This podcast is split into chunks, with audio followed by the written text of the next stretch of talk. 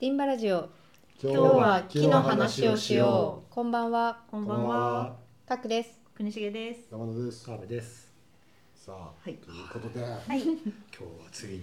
ついついについに。でしたっけ。毎回ついにって言ってる。待望の？待望の？あでもこれやろうって話はねずっと出てました。そうね新シリーズ。新シリーズ。を今日はやりたいということで、はい。今日は何のテテーマというか何ですか？今日の話は国重さん。あ私？あはい。えいや今日はじゃあみんなのおすすめ本を紹介していこう。おはーいいですね。おすすめ本ですね。本ですう本ん本ね。はい。ついつい買っいうことでちゃいますよね。まあ一応木とか建築に関わりそうなうん。ジャンルの本ということですけど、あのなのでただあのミステリー小説とかそういうのではないね。まあミステリーだとしても多分中に木がきっと大事なとこ出てくる。トリックトリックに使われてる殺人トリックに使ネタバわれてるレ。あそうかでもそれだったらありなんだはいね。絡めてればあり木に絡め。まあ今日は木の話をしますね。なんかうまいこと火災で人殺すとか 火災で？解解説しましょうかみたいな。ね。こういう時はここ消せっていう解説ここここのことをないし進めましょうはないしはこのトリック本当は嘘ですけどね。っていうのがありこれはますよね成立しません。ね。そういうパターンもあるかもしれませんけど。それは聞きたいな そのシリーズ。もう多分ないからそれ書くしかないでしょうよ そのミステリーを。ね、うん。そうだね。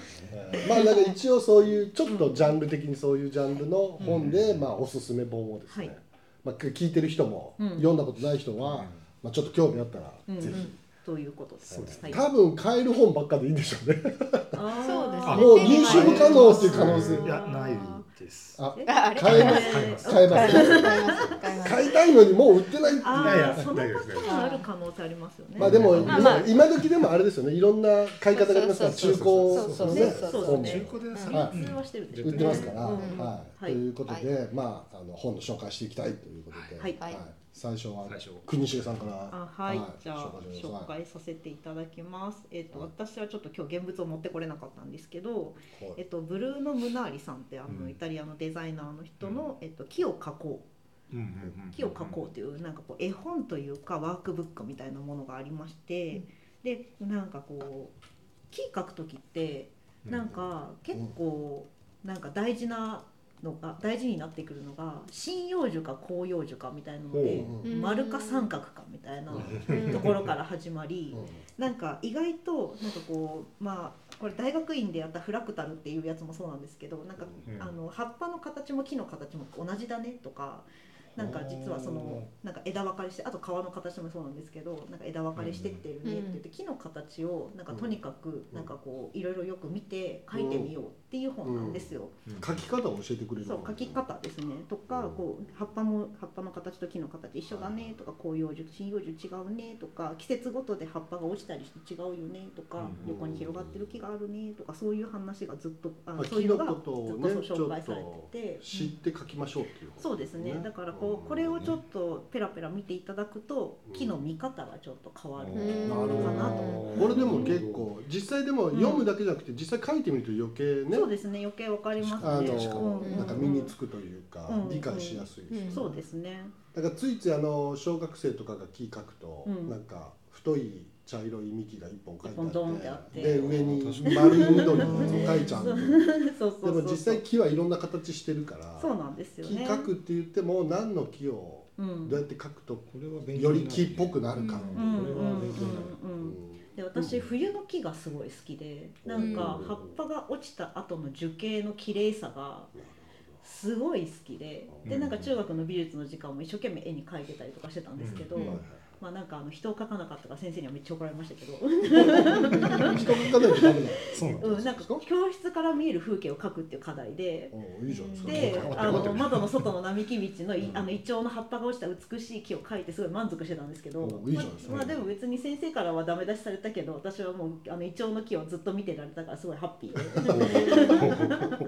その頃からそういう人だった 冬の冬の木が好きなんですうん本当葉っぱが落ちた後うん。あまあ別に葉っぱが嫌いなわけじゃないですけどねいやでもやっぱりその木の樹形というか、うん。形っていうか、まあうん、木だけに関わらにはな関わらないかもしれない、まあ、その自然が生み出した形の美しさみたいなので、よくよく見てみると、うんなんかこう人工的に作り出したデザインではうん。もう勝ち目ないぐらい美しいんですよ、そうなんですよね。あれなんであんなに美しくなるのかわかんないですけど、うん。まあその氷の結晶美しいみたいなのもあるじゃないですか、なんかあれってもう何もないとこから描いてあんな氷の結晶ほど綺麗な結晶描けないですよ、ね。人って、でもさっきのさっきのというかあの賀来さんのその炭の話もそうだけど炭素のあの化学記号もすごい美しいじゃないですか、うん。あのとかなんかやっぱ効率いいんじゃないですか綺麗な方が。でもなんかただうん。効率だけ良ければ美しい形になるかっていうと、なんかそうでもなくてやっぱなんかこの人間には作り出せないランダム性とかもちゃんと持ってるじゃないですか、ん。だから切ってよくよく一本ずつ見て描くと、うん。あこういう形にするとかっこいいんだなみたいなのもそうなんですよ確ね。であと実は根っこもなんかまあ全部の木じゃないと思いますけど、はいはい。あの根っこもその木を反転土を土の水平線を、あのの線対称にすると大体根っこの深さになるみたいなのを、も聞いたことがあって、まあ、あの木によると思いますけど、その伸び方がこうシュッて伸びていく確かそのこう根を張っていくか横に張って、うん。でもそれぐらいないと支えられないんだよっていう話もあって。なので木の形をとにかくこう調べてなんなら土の中の良さわかんないと思うから図鑑かなんかで調べてもらってうん意外と木の形が葉っぱの中にも隠れてるし根っこにも隠れてるよっていうのが分かると。そう確かに根っこってまあ普段見えないから、だけど根っこもちゃんと見たら多分美しく生えてるはず。うん。なんですよね、うんなるほどね、うん。ああいいですよね。いやなんかまあ木の勉強にもなるし、うん。なんかこう描いてるとあ絵ってこういうところを気をつけて描くんだみたいなのも分かりますよね、うん。そうなんですね。気うまく書けないもんいやむず結構難しいですよね。難しいんですよ、ね。私大学入った時にもう今ね課題これなくなっちゃったんですけど、うん。私が在学してた当時は100デッサンっていう課題がありまして人100人木100本。お家具100台えをー。そんなちょっとがあってなんでかそのスパルタンチームそうでちょっとまあいろんなスパルタ性がねちょっと、うん。でしかも授業中にやるんじゃなくてそのサブ課題だったんですよね。その自主的にやって何日までに提出しなさいっていうやつだったから、まあまあちょっとスパルタ性が話題になってちょっと今はなくなっちゃったみたいなんですけど、うん。めちゃめちゃ勉強になりましたよやっぱ。うん。人木家具って全然違くて。そうですよ家で木が一番難しかったんですよ、へー。そうデッサンで表現するのが、うんしかもなんか一本だけだとうん。あれだけど100本描くとそうそうそうそう。なんかいろんな木があるけそう違いはそう。どねはっきり分かるようになるから。それいいからもう今ねからみんなやった方がいいよね辛かったけど。辛かったんですけどまあでもいい課題だな。といやいい課題ですね。いや8本書かないと見えてこないもある。いやありますありねます、ねそう。なんかそれこそがほんねなんかそういうのがスパルタだみたいなんでこう課題があの簡単になってってる時代だけどあそうそうそう。僕そのデザインとかでもほらエスキース100個した方がいいみたいな話をね。うん1個見てた答えでもう終わらせんじゃったらもう100個やると見えてくる答えがあるからうんうん本当はやった方がいいですよね。うん絵描くのも。100枚描いてからやっと本当の絵が描けるみたいなでいうとやっぱ木もやっぱ100本描くと。うん100本ね書いてみようかな。100種類の木が明日から。明日から。なんか1年かかりそうだ。えでも一日一枚で諦めちゃった方がいいですよねきっねとあそうそうもその時できる限りシャーってやってね。そうそうねあの入念に描きすぎるとでもいやいや何年かかっちゃうそんなにはできないあの対策になっちゃう。うんうんまあましてやね1枚の絵に5本ずつとか描いたらやばいことになりますからうん まあでもそれも面白いと思うしやっぱりなんかちょっとコツとしてあの何？うん。広葉樹は丸うん。針葉樹は三角みたいな法則を覚えておくと、なんかうちの学生があのちょっと前にうん。杉の子広場って広場のロゴマークを考えるときに、丸々したこう木を描いててはいはいまあ杉だから三角にしとけばって言ったらなんでですかみたいな。うん。見てごらんってみたいな。まあでも確かに違和感がね うんデザインに出ますよね。って調べてごらんって言ってそうそうそう。そうか、まあ、そもそも切ってこうだと思い込んでるけど、うん。実際見たらちゃんと見たら違うんだっていうのが結構大事ですよね。そううんそう。本当だねそうこういうのもう本当にあのそんな難しくなく小学生とかの美術の時にちょっと教えてあげると違いますよね。うんなんかみんな同じような木を描いちゃうけど、うん。実際はね違いますもん。5ね本並んでたら木みんな違うんだみたいなのがね、木って言われたら絶対僕こう決まった木書いちゃう。普通のよくある。そうよくある。よくある。街路樹みたいな木を描く。書いちゃうけど実際はいろんな木があって木によって書き方が違うという。でそれだけ見ておいて例えば高速道路でなんか田舎の方行った時うん。に山がなんかそのうわ針葉樹ばっかりの山だなとか広葉樹ばっかりの山だなっていうのをなんとなく分かるようになったこの話しましたねそういえばね。うん。針葉樹の森とうん広葉樹の森で形が違うとかうん。色が違うとかうん。ね。まあね。航空写真でも分かりますね。うん。うん。あそっか、うん。でもまあなんかそれによってね、まあ針葉樹は割と人間が植えた木で、うん。広葉樹は勝手に生えた木だと思うとね、わかるみたいな話だけど、うん。うん。なんかそれがなんか絵を描いたら余計もっと細かいところっていうかね、あそのディテールをちょっと理解するとより木が、うんまあ、好きになるかもしれないし、ね。まあ、嫌いになるかもねしれない。どっちに行くかは楽しみ。まあどっちに行くか分かんないけど。多分木じゃなくて絵を描くのが嫌いになるもういいってまあ、ついついねもう今の建築の学生っていうかね、まあ、もう僕もそうだけど、なんかなんか木を描くときについねうん。データコピーしてきちゃうから。典型のねこうありますよね。ありでもやっぱそういうやっぱ自分で描くのも大事ですよね。そうですね。やっぱね、うん。そうそれによってなんか本当の面白さを知ったりする、うん。あいいっすね。確かに描くのいいですよね。ヒノキの葉っぱは平たくて杉は丸っこいとかね、うん。そういうのもだんだんこう細かく見ていくとね庭の木と面白いいてみようかぜひいやでもそうですよね。庭に生えてる柿の木とか描くと、うん。ななんかいいかもしれないね。いいですよ書いねて年末に発表会します？なんか画力が出るからねそれをラジオでしかもしかも伝わらないラジオで語る。えー、どうせツイッターで上げられちゃうんでしょそうそうまああげますけどみたいな。よく出ちゃうからちょっとそれまずいなまあまあまあまあおのおのあのやりたいようにやっていただいて。誰の絵か言わずにあ発表かさに確かに自分だけ分かってるね。でも絶対分かっちゃまあ問題4人とも下手だった場合はもう全全滅するというあいやねでも絶対絶対的にうまいよ。いやいやいやいやいやいや。何年も前ですから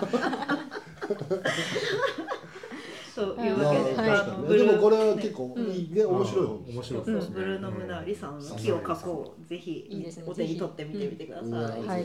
これもうアマゾンとかでも買えるんですか？一の応はずですね。多分買えますよ。有名な本ですもんね。そうすごい売れてるので、はい。なんかあのなんだったら古本屋さん的なものでも流通しているはずですね、うん。売ってます。違う Amazon で売違うってます。各シリーズもなんか出てなかったあ出てます太陽とか。ああそうか。そうか多分では普通に売ってるありますあ売ってます売ってます。じゃあできればあ新品で。ね買ってあげると、あの著者さんに著者さんの界隈にこう 潤いが。確かに。そうだねね売ってますね。普通にね。うん。ね。えっと1500円ぐらいで売ってますね。はい。そうですね。ははい。い。はい。ということでまずははい。ブルーブルーのムナーリさんのさんのうん。木を加工ですね。はい。はい。えっとじゃあ次僕ですか？はい、はい。お願いします僕の紹介しようと思いますけど、はい。えっと本当に紹介したいのは、えっと都市木造のビジョン、あれ？ね、著者山田。それそれですね。ね。これがもう名作中の名作と言われてますんで、えっとぜひ。これなんか前出てきましたよねラジオ出てきましましたよね、あすいません。今日は、えっとこれではないんですけど、えっとえーこれのあのどっちでもいい話としてはこれあの今でも普通にアマゾンとか買あえて、えっと3000円プラス税金ね、税。消費税という。3300円で、あの定価で普通に買えるんですけど、えっとアマゾンで検索するとなぜか9500円で売ってる人がいるという。ね。え？まだ絶版じゃないんですかそうなんですよ。新品。よくわかんないですけどアマゾンって最近こうなんかよくわかんない。値や三冊高く売ろうとする人がいる。三冊？一冊ですか？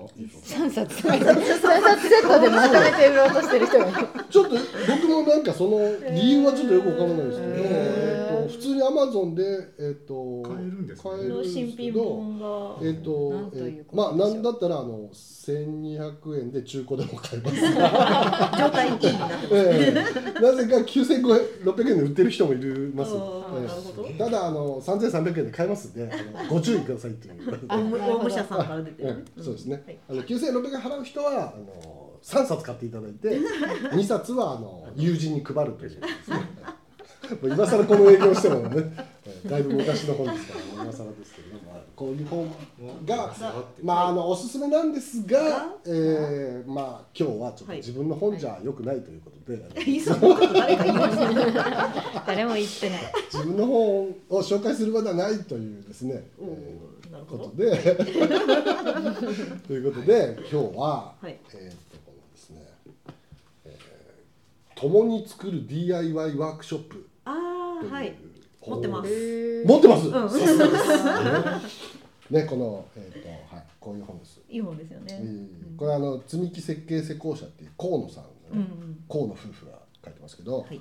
まあ、ちょっと僕あの河野さん友達なんです,、うんそうなんですね。というか、うんうん。一緒にワークショップやったことあるんですまあ、まさにね、うんうんで、えー、となんだったらそれまでな何年前ですかねやったの。もう結構うんうん。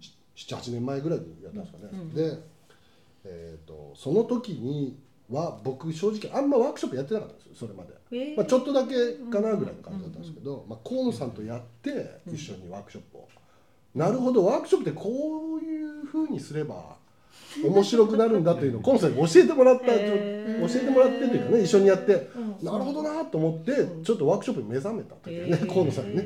教えてもらったという感じ一緒にやって教えてもらったという感じですけど、うんでそのこの河野さんの、がやってる積み木設計施工者っていうのが、あのまあ、設計と施工をやってる会社なんですけど、うんあの普通の設計施工をやらずに、うん。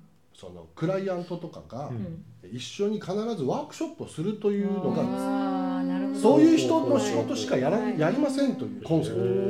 ですごいだからそれはもうどんなワークショップでもいいですよ。あの設計一緒に考えるみたいなワークショップでもまあいい、うん。まあ、ちょっと、まあ、詳しく分かってないんですけど。とか、まあ、基本的にはそのフローリング一緒に貼ったり壁の塗装一緒にしたり、うん。まあ、それによってこう自分の愛着がどんどん湧いて、そういうそういう喜びも一緒にあの提供したいというコンセプトで。あ弊社もそんな感じでやってますあ、ね弊社のあー弊社。最近でもちょっとそういう人ね多少ね、うん。うんうんあの増えてきましたけど、うん。もうまさに結構前からねすごいですよね。そう、ん。で河野さんはそのまあもちろん設計をあのちゃんとアトリエとかでやって、うん。設計できるのになんかそれに違和感を感じて、うん。もっと多分もっといい何か提供できるものがあるんじゃないかということで、あうん。一緒に作るまあ共に作ると、うんうん。もっといい仕事になる、素敵な仕事になりますというのをやりたいということでうんやってらっしゃって、ん。なのでまあいわゆるもう日常的にワークショップというかね、うん。そのあのクライアントとかと一緒にものづくりをしているという、でまあその学生たちに教えたりとかそれ僕と一緒にやったワークショップでやったりとか、うん。まあ、今だとなんか東大のなんかでも教えたりとかしてますけど、でまあそういう人があのそういう河野さんが書いた、うん。この共に作る DIY ワークショップ、うん。DIY ワークショップこの本が、うんもうこれからワークショップをこう主催しようというか、うん。提供しようとするねな誰かにワークショップしようとす,、る人は、まあ、ぜひうん読んでほしいというかこれがあのもうなんかよくあるこうなんか概念論じゃなくて、うん。うんめちゃめちゃ実践編なんです。そうなかなかそういうのないんですよね。こうねありそうで、一番細かいところは曖昧になっちゃったりする、うん。うん。これも本当、うん。僕がそのなんかこうなるほどなと思ったのが、うん。実は聞いてみれば大したことなくて、ん。ワークショップやる時にうん。最初にラジオ体操をしましょうとかそういうのが、うんうんうん。アイスブレイク的にそうそうララジオ体操を意外と盛り上がるとかね、うんうんうんもちろん細かいタイルの貼り方とか、うん。クロスの貼り方とかね、うんなんだったらそのまあ内装工事とかだとその下地はこういう時気をつけてくださいとか、そういう本当細かいことも、ペンキはこういうの選ぶといいですよとかありますけど、えー、とそういう細かい物理的なものもありますけどそのワークショップ自体の運営方法が結構書いてあって、ラジオ体操するといいとか、うん。事前にこういう人をと打ち合わせした方がいいとか、うん。例えばコンさんもうん。基本的にその職人さんを必ずワークショップにうん入れるとか、うん。で最近僕らがねやってるワークショップで必ずプロをあのね大工さんとか呼んで見本見せてもらって、うん。で一緒にこれなしでやると、ね。なんとなくいい加減になっちゃうけど、うん。プロが一人いると教えてもらって、うん。そっか。でその大工さんやっぱりやるとうまいねみたいなリスペクトもできるし、うん。なんかそういうコツが事細かに実際やったワークショップの細かい説明がもう本当墨出しの仕方とか、うん。そういうもう本当実践編ないしはその運用的にこういうメンバー必要ですとか、そういうのがもう本当いろいろ書いてあって、ん。もうまさにこれ読むとうん。ワークショップできる気がすると。ねやりたくなりますよねこれ。なん。だったらも 準備する道具のリストとかまで。すすごごいそうそう手すごい。厚いね情報が。手厚い。でもワークショップって実際やってみると、うん。そういうところがどうしたらいいか困うんるんですよ、そうなんですよね。そうちょっとしたことが、あこういう時どうしたらいいのかなっていうのが、うん。こうすごい実践的に書いてあって、うんうん。これ読むと、うん。ちょっとワークショップのランクが12段階をレベルアップするんでうんうすよ、んでもうなんかこうあこうやってみんな喜んでくれるんだなっていうのが書いてある。んで、うんこれちょっとワークショップって、あこういう本ってありそうでない、うんうんそうないんですよ。素晴らしい、もうこの僕のバイブルとして。すごいな。そうそう。ワークショップやる前にこれちょっと見直すと、うん。あそうかこれやっとけて抜けてたなみたいなのとか、なるほどねみたいなのが結構あります、ね。ああいいな。これでも実際はこれ今ワークショップのうん。本として紹介しますけど、うん。まあ、実際自宅を自分で DIY する人も、うん。まあ別にあそうですね。人,、人にワークショップを提供するとかだってもう自分でうん。ね、ですね。家改造したい人も、うん。もちろんこれ読むとそうですね。うん十分できますし、すごいだって家族で一緒にやる時とかね子供に教えるうん。教え方もね。いいですだからまあこれ本当子供ねそうなんですよ。子供相手のやつもあれば大人ばっかりのやつうんもいろいろありますから、でも可愛い系もあれば 本当地味ななんかタイル貼るだけみたいなクロス貼るだけみたいなやつもありますね。でもまあこうやっぱ河野さんが言いたいのはもう一緒にみんなで作るとうんもうその作ることがもうすでに楽しいというか、あの喜びを与えるからなんかできたものをこうねうん。うんあの誰かに作ってもらうだけじゃなくて自分で一緒にみんなで作りましょうという、いやもう本当ね河野さんのおかげで僕もワークショップに参加ました。からいやいいですねそうで本当にこういう本なくて、うん。DIY の本はあるんですよ。うん。でワークショップの本もあるんだけどワークショップだと市民参加みたいなそういう本そうちょっとね。本が増えちゃうので、なんかちょっと、うん。あ頭でっかちの本が増えちゃって、でそれと DIY だとこ掛け合わうなんかさってるっていうものがあんまりない。んですよじゃあそのね。中間にあるっていうか、まあ、両方網羅してる感じあそうですね。DIY を、えっと、教え主催ワークショップを主催する側が読む、うん、そうですね。DIY したい人が読先む生する本。読む本はいっぱいあるんだけど DIY ワークショップをやりたい人があの参考になる本はあんまりない。ん。これはでも DIY, DIY をしたい人も読んでも大丈夫。あそうです。そういうところも結構そうそうそうう。んあの DIY 本当の技術も入ってる、そうそうそう。あんま得意じゃないけどタイル貼りたいみたいな。うん。のの貼り方も書いてありますけど、実際さっきのラジオ体操とか、うんうん。あとは何ですかね。僕河野さんとあなるほど今では僕当たり前だと思ってん。言ってますけど、例えば休憩時間のおやつ楽しくしなきゃいけないとか。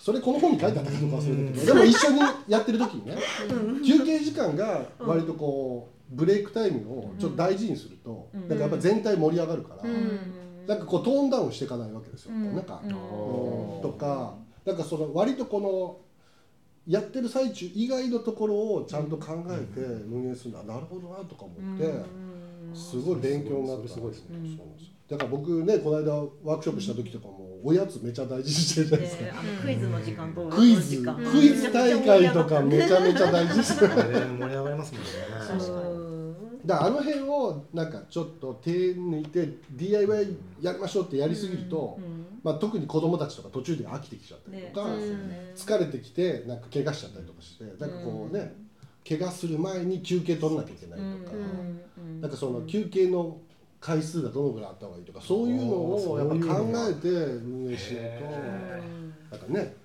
ばあの場所をこういう場所を用意した方がいいとかなんかそういうのが割とやってみると意外と難しいというか、そっかでも考えることって結構あるんですねワークショップって事前は結構大変ですよね。ね。ででもそれがなんかこう意外と地味なことの積み重ねをこうやっとくと当日めちゃ盛り上がるという。それがやっぱね。これは勉強になるもうワークショップは準備が9割なの。そうなんですよ これでもワークショップ慣れしてくるとそうだなって思いますもんねね。やっぱね。そうそう。当日はそんなにやることないですよ、まああの大丈夫みたいになってそうまあ、やることあるんだけどでもなんかそれはもうできること限られてるし当日はなんやかんやね楽しんではくれるんですよ、うん。でもそのクオリティを上げていくとかってするのにやっぱ準備をしたらしただけこうクオリティに反映されるからハマっちゃうんですよね、うん。ハマっちゃうんだ。そう。うん。あのちょっとああのハマっちゃうそう依存性あるワークショップ。そうそう言い方がさちょっと。このなんかあのワークショップ症候群みたいな国重さんしか僕わかりませんけどね依存症依存症ですかあんな大変なことまたやりたくなるって相当じゃない依ですか。存症依存症です人はわかるけどやる側がちょっとハマるっていうかわか。んないいや絶対にでもあれですよね。主催した方方がが絶対楽しい私だってワークショップ参加したことって人生で12回しかないと。そうなのあそうですよ。なんでお祭りでも何でも主催する方が面白いですよ。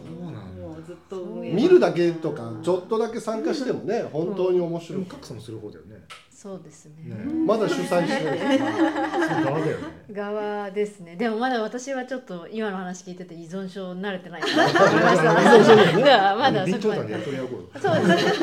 やりましょう。参加型備長参炭加型ワークショップ。これでもわあのすごい大きい話するとワークショップを企画してこう運営できるようになると、うん。なんか他のことも似たような方法でできちゃうんですよ。うん。まあ、トークイベントもこうこれ知ってるとトークイベントもできるし、うん。なんだったら大げさに言うと NPO の運営とかもやっぱそういうところ気を使えばいいんだなみたいなのとか、なんかこう誰をどういうふうな理由で集めて何をすればあみんな喜んでくれる。みん。なだんだんこう大きくても小さくてもやることの基本。やることのなんかこう心構えみたいなのが割とうん。身にワークショップ実際ねこういう本読んだりうん。実際主催したりすると意外とこうこういう地味なのがすごい好評なんだみたいなのが分かってきて割とこうねもしかしたら会社経営とかもうん。割と地味なのがうん。好評を得たりするかうらん。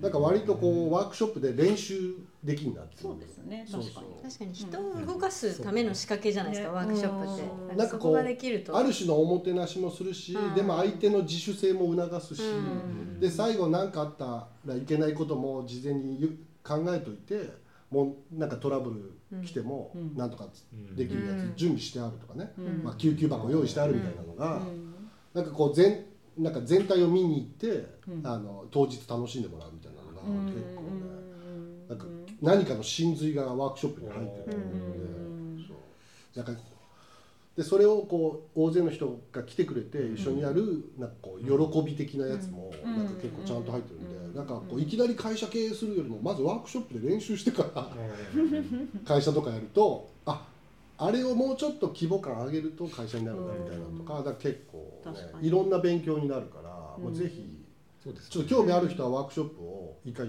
こう主催してみて。そうですね。そう、うなんかなんかのコツを得られる。よね、あとワークショップって当日にまあ物を作るだと割と完成品のイメージあるかもしれないですけど例えばアイデア出しとかうん。作るものが決まってない時とかに出たとこ勝負感。あその場アドリブでそう感をね。その場で考えてみんなで作り上げていくっていうのもなかなか楽しいところですよね。まあ、特にデザイン系のワークショップだとうん。答えが何もない状態何が出てくる課題だけ用意してあってうん何が面白い答えになるかわからないまま、あの最後でバチってめちゃめちゃ面白く決まる時もあれば グズグズだけどなんとかまとめる時もありますけど、うん。でもなんかこうねそういうのの運営をすると絶対面白い、うん。臨臨機応変に動く力もつきますよね。そうですね、うん。そうか。なかなかね、でもこれでも本当に普通に本としても面白いね面白いですよね。カラー印刷で写真もいっぱいあるから。そう写真いっぱいありますし、うん見やすいしなんか可愛い子供たちがね、ワークショップやってるのいっぱい見れますから、まあ、うん。ぜひね、はいはい。これもえっ、と多分アマゾンで買えると思います。けどこれも売ってると思いますよ。はい。あの割と新し新しめではありますよね。これそうでもないっけ。どのぐらいでしょう？2018年って書いてあるね、うんうん5年初版が5年うんうんぐらいですけどね、はい、はい、2015年。という2018年。18年。5年前ぐらいですけど。ねはい、ということで、はい。えー、と共に作る DIY ワークショップ河野さんの方でした、はい。はい。ぜひ。はい。ぜひお手に取ってください。はい。んじゃあちょっと時間はもあなんで あの2そうです冊紹介したところで。あのいい感じの時間になっちゃいましたのでじゃあ次後編で後編ではい。さんと。前後編ということで、はい。後編は賀来さんと川辺さんに紹介してもらってはい。とい。うことで、はい。じゃあ次はとりあえず川辺さんの夜の時間お願いします。はい、はい。よろしくおお願いし願いします。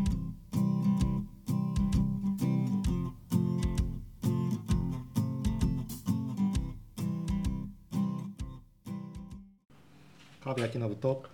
寄り道をしよさあやってまいりました。やってまいりました。やってまい。りましたすぐやってまいるんですよ。これはね。ねえ。この人はすぐ来る。川辺明信はすぐ。毎回楽しみにしてます。ねあの僕にとってのひこういう方するとやったら誤解が生まれちゃうんですけど僕にとってすごくこう神秘的な場所ほう。おうあのじゃあ振り強めですね。あのだいぶ必要なんですけども僕一度行ってみたかった場所があったんですよ。うんうん。すごい近いところで。うん茂原です。おお茂原。お千葉県の茂原。茂原って神秘的なんですか？ちょっとあんまなんかあの海にも近いしまああの、うん内側のにも近いし、うんうんあ外あの外房とうん内房内房とと山の上にあるんですけど、うん。行かないんですよ。お僕ね茂原結構なんだよいやそれでそう茂原茂原知ってるって言ったら、うん。知ってるって人結構多くて、うん。一言合わせて「あるある」って「なんえ何しに?」っていう。例えばねゴルフ場とか結構ある。あゴルフじゃない。あー。ゴルフ場ありますね。あとね僕ねもうちょっとあの話がうん。ちょっとややこしいですけどもうカーカートのレースとか。ありましたありました。のトレースレース場。ありました。あでそう。そうそうそう若い時カートのレース。この話掘り下げるとややこしいからまあまあでも、うん。そういうなんかちょっとスポーツ系のね、うん。あの敷地が広くないそとあ作れないものがそう。いうのが。結構行ったことある。その両方ともやらないんで だから知らないですね。そうですね。この間ゴルフやらないのは聞きました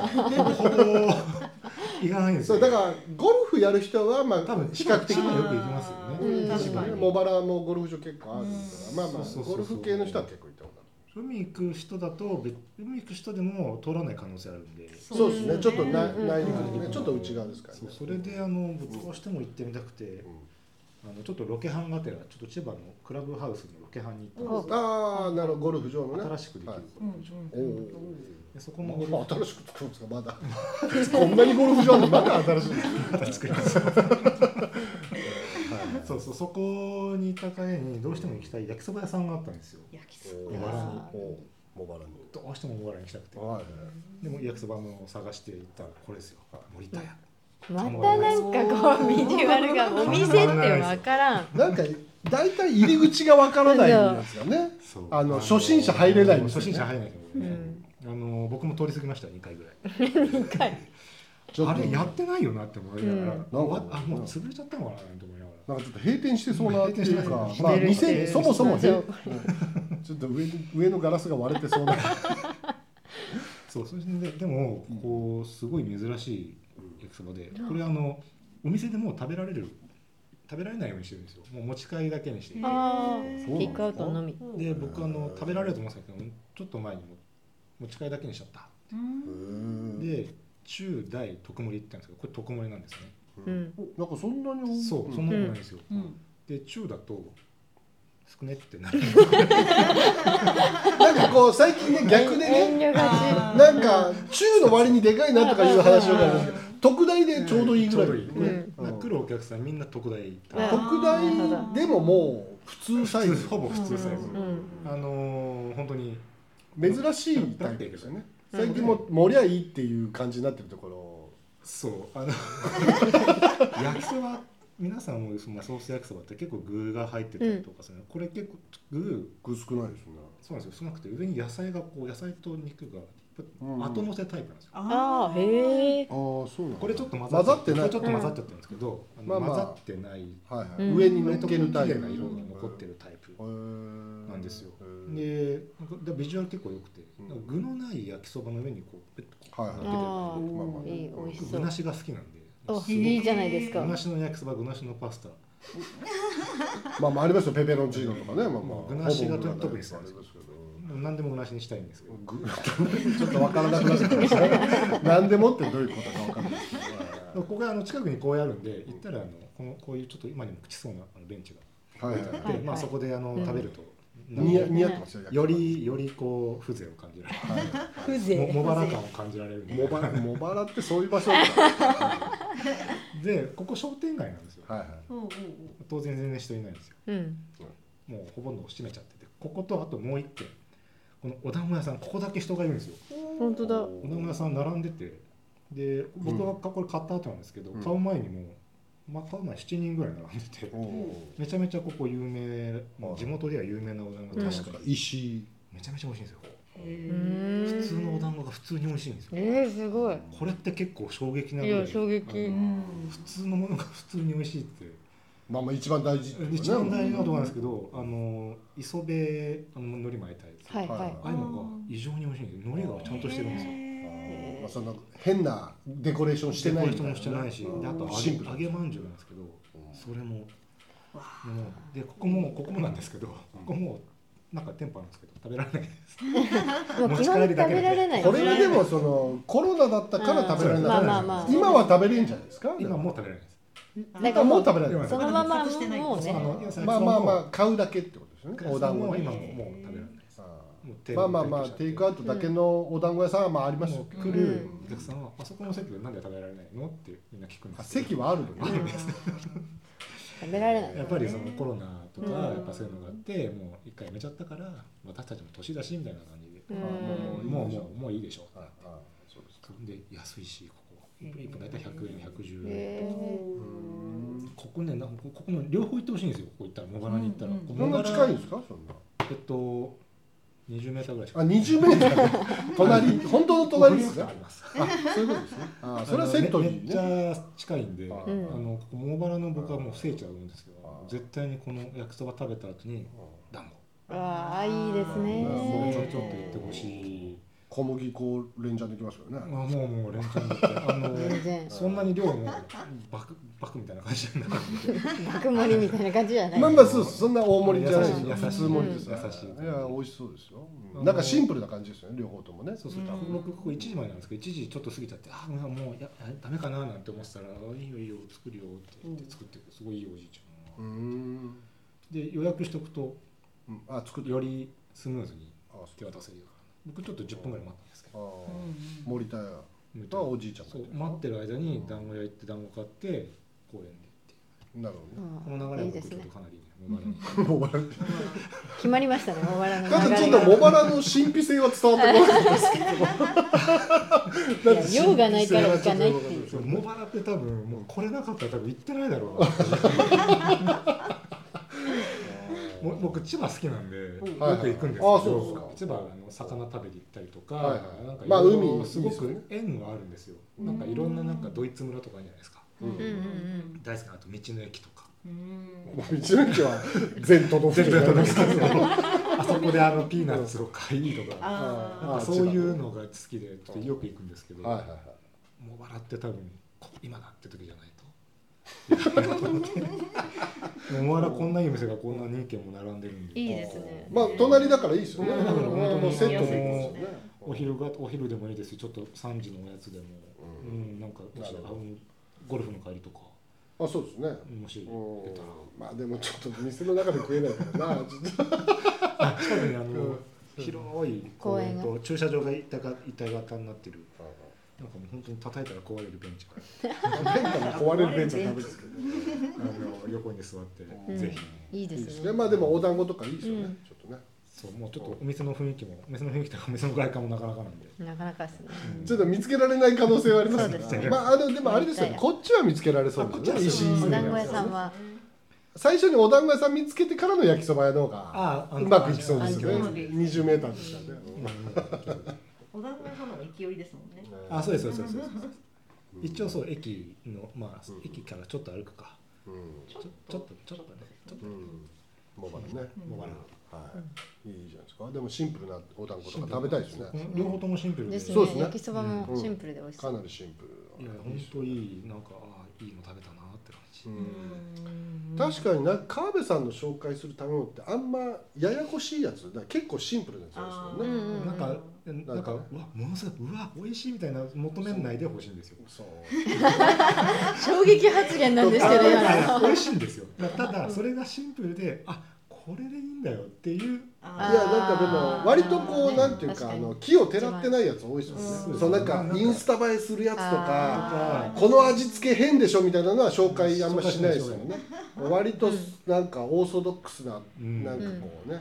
シンプルだけど強いタイプねあこれは凝ってるねとかなんかそういうのじゃないです、うんうん。ねそういうのじゃなくても素直にすっと食べると美味しいみたいなのが結構多いですよね、うんうん。うん、やっぱまた食べたいなって思えるような、うん。そうですね飽きないタイプですよね、まずうん。そういうものが茂原にはあるんです。なんか最後神秘性出そうとして 僕にとってね。他の人にとってはそうもうもう普段の生活の一部だから、うんそうですよね。近所の人普通にお宅かってる確かにそうそう、はいあのこうねじゃあもうちょっと森田屋さんと石井さん。はい。ぜひ。はい行きたいですね。うん。はい、見てください。はい、はい。ありがとうございました。ありがとうございました